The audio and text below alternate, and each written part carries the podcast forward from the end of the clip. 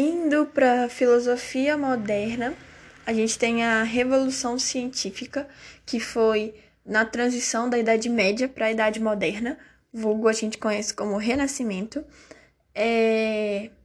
Nessa, nessa, na Revolução Científica é importante destacar o racionalismo cartesiano, que foi um pensamento racional e matemático.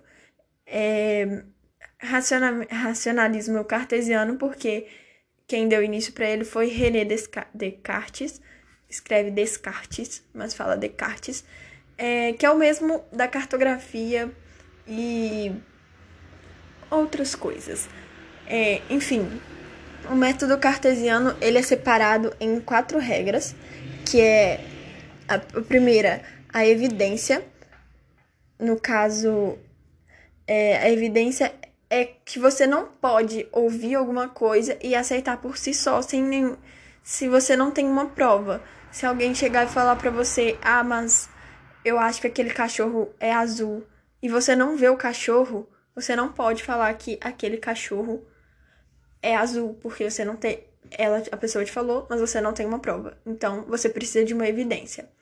O 2 é a análise, que no caso seria dividir em várias partes. É, esse exemplo que eu dei vai ficar um pouco difícil de, de pensar num exemplo sobre dividir várias, é, várias, várias partes, que no caso seria dividir no maior número de partes possíveis, que seria tipo, é, primeiro, o que é um cachorro? Ah, o que é azul? É, por que aquela pessoa me falou isso? Entendeu? É dividir para você conseguir estudar.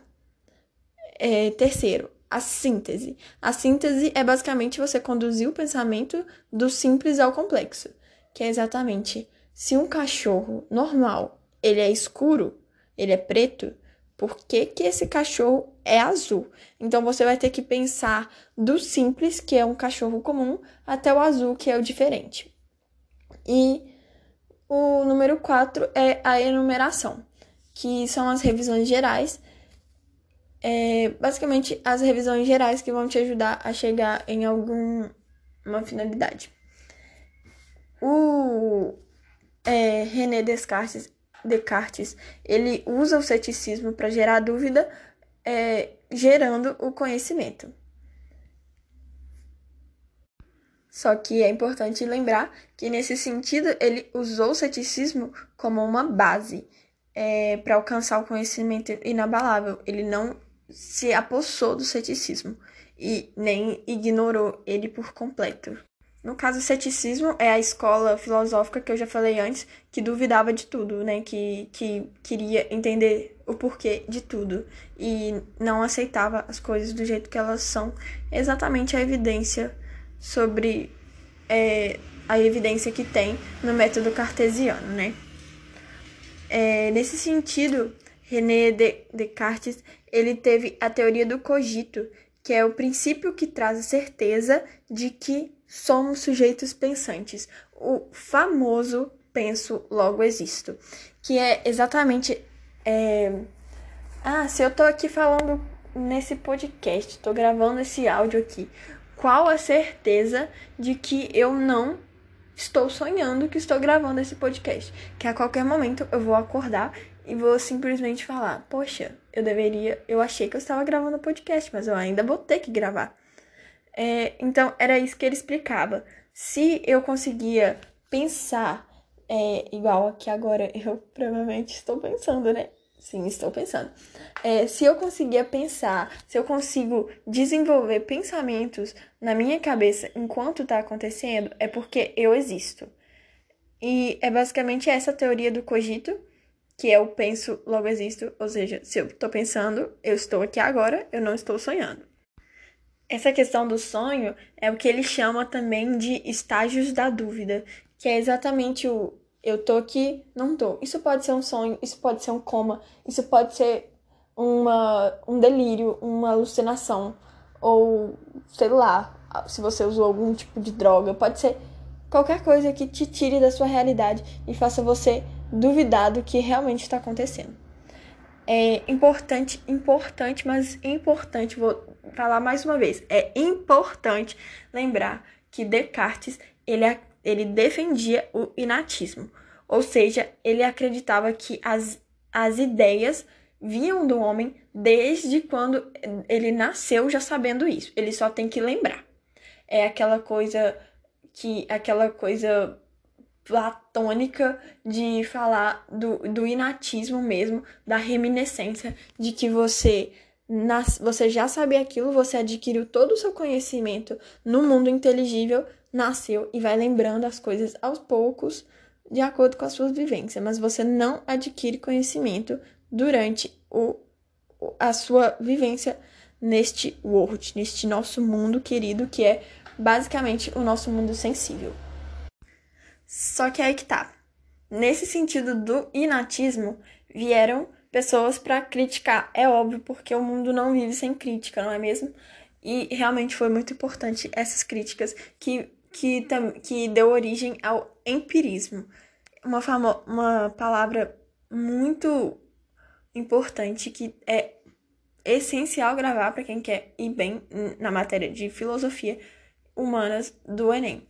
Empirismo ele vem, é uma palavra que vem do grego emperia, que significa experiência. Lembrando, empirismo é uma palavra do grego emperia, que significa experiência. Vou falar isso e volta várias vezes no vídeo, mas não esquece que empirismo é experiência. Por que, que eu estou repetindo isso? Porque a partir do momento que você entende que empirismo é experiência, você já entende que a experiência é no mundo sensível. Ou seja, você tem que vivenciar, você tem que experimentar para você é, chegar a alguma conclusão. Você precisa do seu mundo, você vai utilizar do seu mundo sensível, ou seja, dos seus sentidos, para poder chegar a um, uma luz na escuridão. Falar, é, realmente, agora eu sei o que aconteceu. Para você ter a noção do conhecimento é essencial a experiência. Os empiristas eles vão começar a aparecer para poder criticar o método cartesiano, só que cada empirista vai ter sua singularidade, como tudo na vida. É...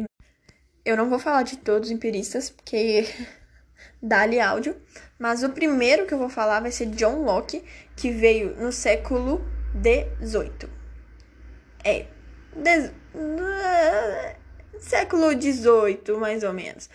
Ele, ele nasceu no ano de 1632 e morreu em 1704. Então ele dividiu ali, né, o nosso século XVII com o século XVIII, mais ou menos.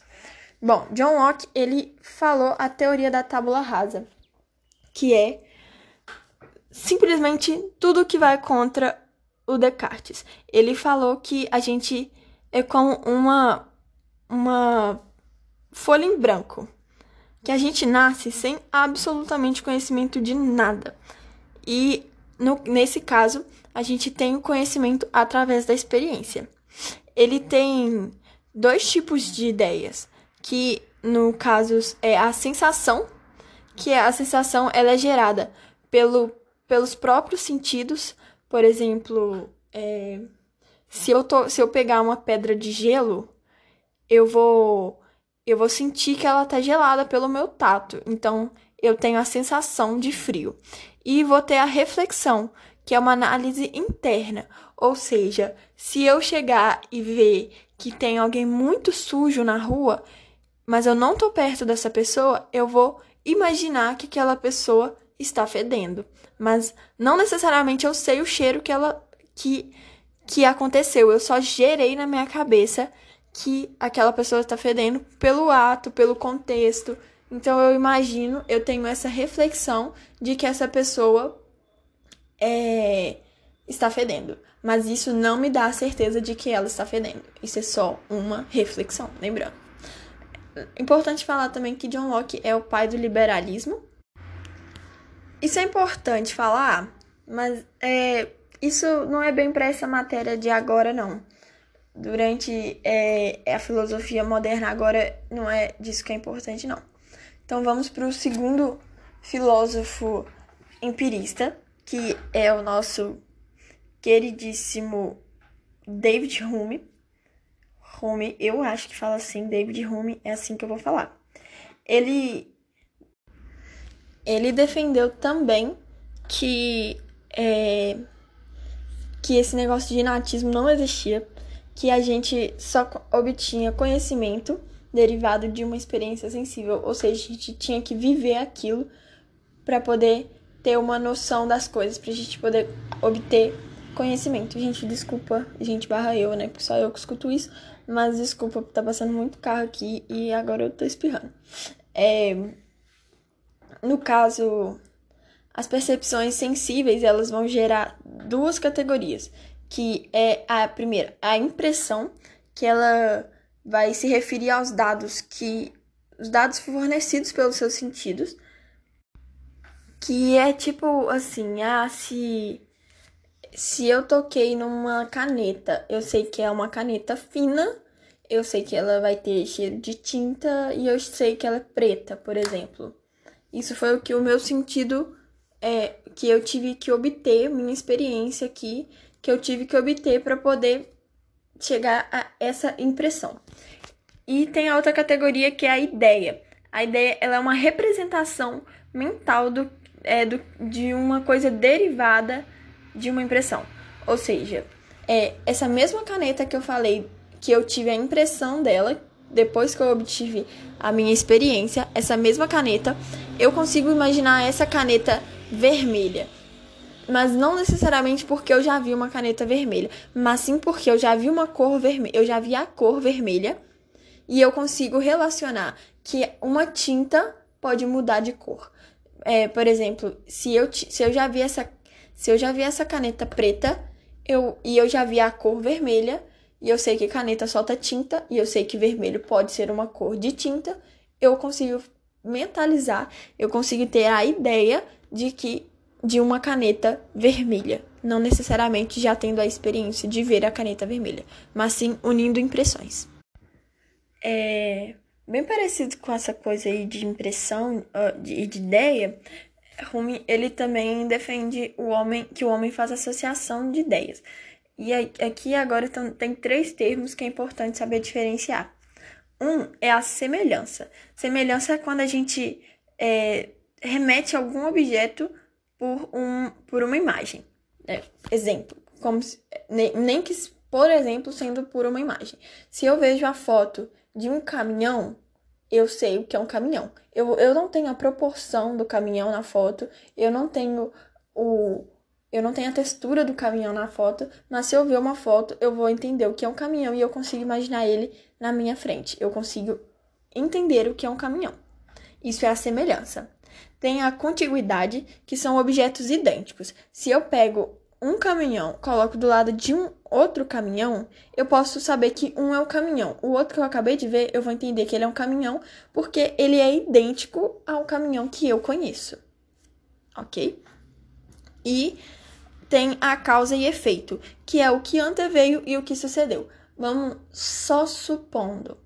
É, eu sentei. Quando eu falo que eu preciso sentar, a primeira coisa que as pessoas vão imaginar é ela precisa sentar numa cadeira. Não necessariamente eu falei que é uma cadeira, mas dá para entender que é uma cadeira pelo hábito que a gente tem de sentar geralmente em uma cadeira. Pode, você pode não pensar que é uma cadeira, você pode pensar que é um sofá, que é na cama. Mas geralmente quando você fala cama, você, é, você remete a alguma que você deitou, não que você é, não que você sentou na cama. Então, se eu falar que eu sentei, principalmente eu sentei para estudar, por exemplo, você vai remeter que eu sentei em uma cadeira para estudar, porque é um hábito a gente sentar em uma cadeira para estudar. Por último, é, falando de Francis Bacon, é, ele dividia o ele dividiu o empirismo em três vertentes, que é a integral, a moderada e a científica. É, no caso, a, o empirismo integral é a fonte, a fonte de todo o conhecimento é a experiência sensível, e isso no método indutivo. Só supondo, se eu tenho uma árvore e essa árvore está muito longe, ela caiu, uma árvore caiu muito longe de mim, eu não ouvi o barulho, mas eu vou, eu tô induzindo, eu tô supondo que ela fez barulho eu não ouvi. Mas se uma árvore caiu pela lógica, ela faria barulho. esse é o pensamento integral, que no caso a fonte do conhecimento é o indutivo. Se a árvore caiu, ela fez barulho e eu não preciso de estar lá para ter essa noção. É, lembrando que isso, essa questão da noção é porque é, seria uma noção de uma forma que eu já vi uma árvore caindo e por isso eu sei que ela faz barulho.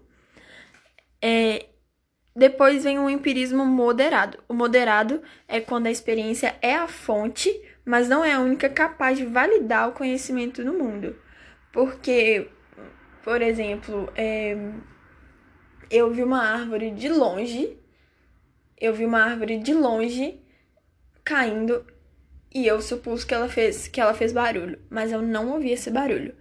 Se outra pessoa ouviu esse barulho e me falar eu, eu não tive a experiência da árvore cair, mas eu vou eu eu vou validar aquilo como verdade, porque a outra pessoa falou. Eu não vivi essa experiência, mas outra pessoa viveu, e no caso, isso já não é mais do. Isso já não vem mais de mim, isso não é uma experiência minha.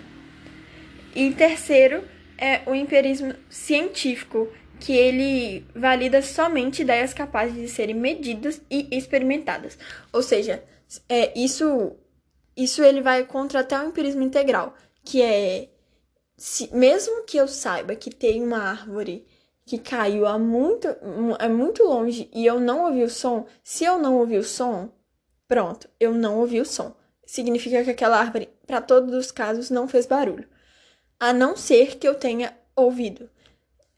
É, uma, uma diferença é que no, no integral é, eu, pela lógica, no caso a indução, né, um indutivo, como é o método indutivo, no integral, hum, é, nesse sentido, se eu sei que a árvore faz barulho quando cai, eu não preciso de ouvir esse barulho para ter certeza de que ela fez barulho. Já no científico, eu sei que a, a, árvore cai e faz barulho, mas eu só vou poder provar se eu tiver vivido essa experiência. Fora isso, eu não posso.